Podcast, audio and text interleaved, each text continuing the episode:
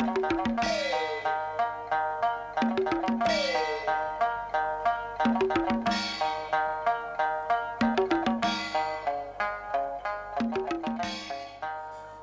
各位好，先跟各位道个歉，呃，最近比较忙，所以更新的慢了一些。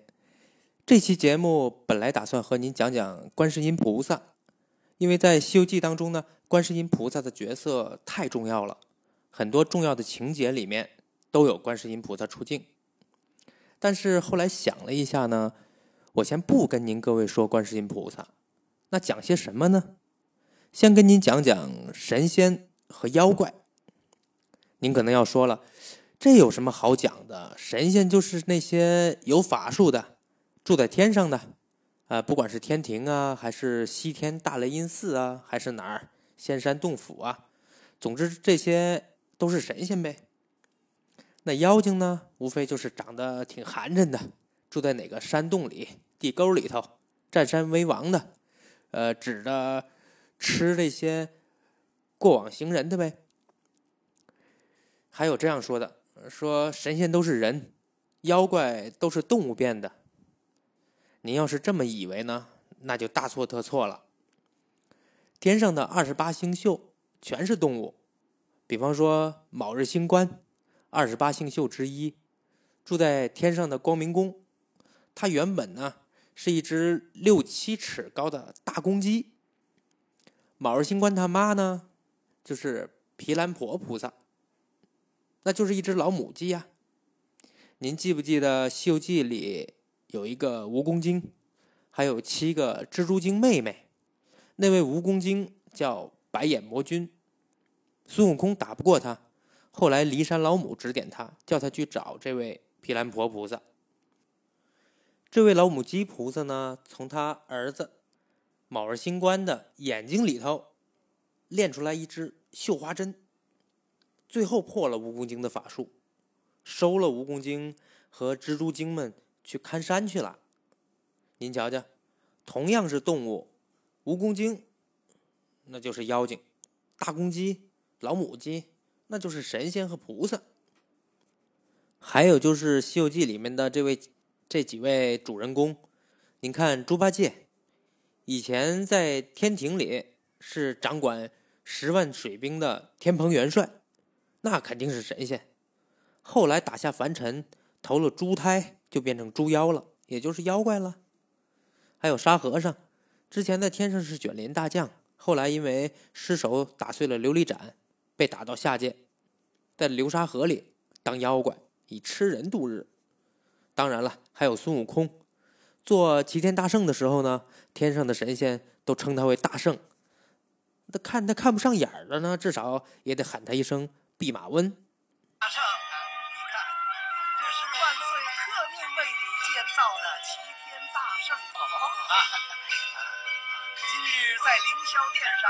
赐你金花玉酒，大圣，此番可够风光，够荣耀了吧？哦，啊，老新君，亏你保举，如今俺老孙在天上也有福地了。啊，来来来来！但是天兵天将捉他的时候呢，却一口一个妖猴。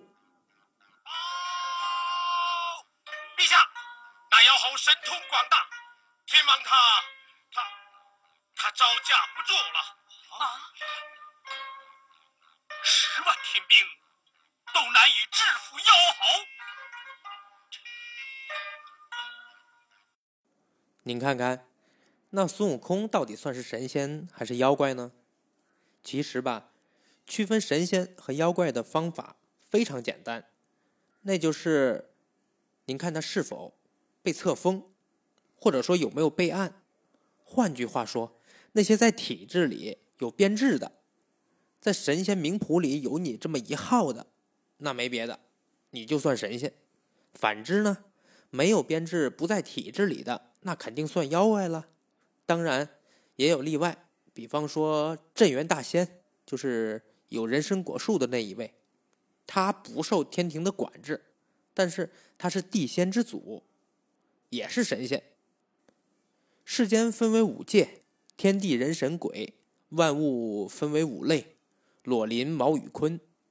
这天地人神鬼的每一个境地都有各自的神或仙。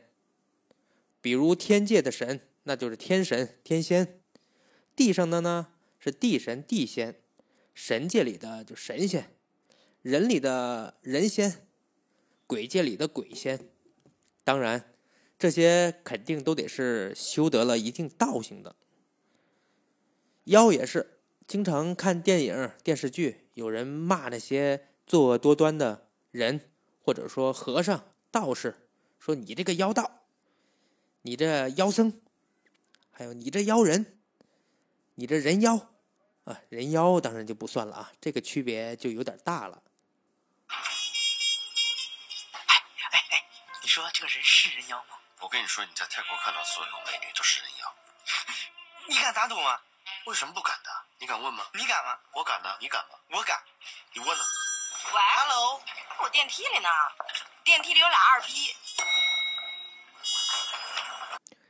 咱们接着讲啊，刚才讲的是神仙，那妖怪呢，就是不在这几类的编制里头，一些动物也好，植物也好，或者什么乱七八糟的东西，比方说白骨夫人，就是一堆骨头架子。《封神演义》里面有个玉石琵琶精，那就是个玉石琵琶，跟您在那个潘家园地摊地摊上买的小玉器玩意儿差不多，人家也成精了。反正是只要修行到一定程度了，有了法术，但没在任何编制里，那就是妖。或者本来是神仙的，下界作恶，那就暂时称之为妖，下界为妖嘛。本来是神仙，放着好好的。神仙不做，下凡来作妖了。作妖，你听经常听说这些这个词儿。说到这儿，您可能明白了，神仙妖怪好像并不是某个电影里边开玩笑那样说，人是人他妈生的，妖是妖他妈生的。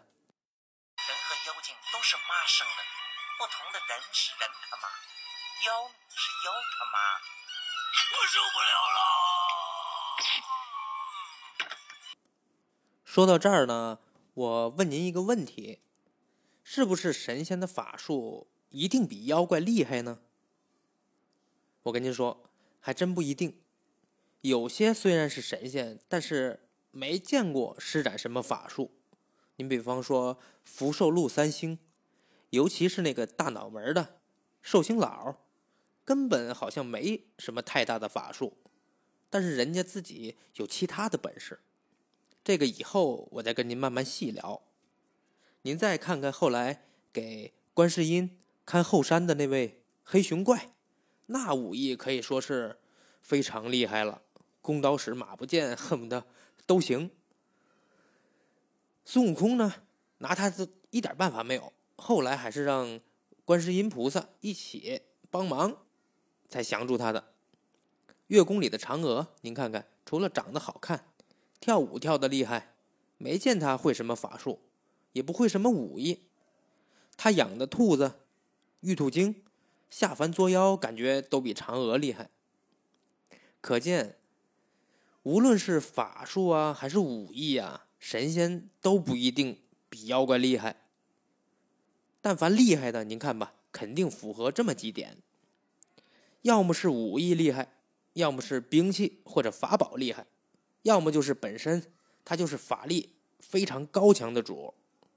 你比方说武艺厉害的，刚才说的黑熊怪呀，没啥法宝，法力也一般，手里使一条黑鹰长枪，那就是武力超群，那没得说。兵器或者法宝厉害的呢，孙悟空那算一个，他那根如意金箍棒又能当兵器，又能当法宝，又能变大，又能变小，又能变成各种东西。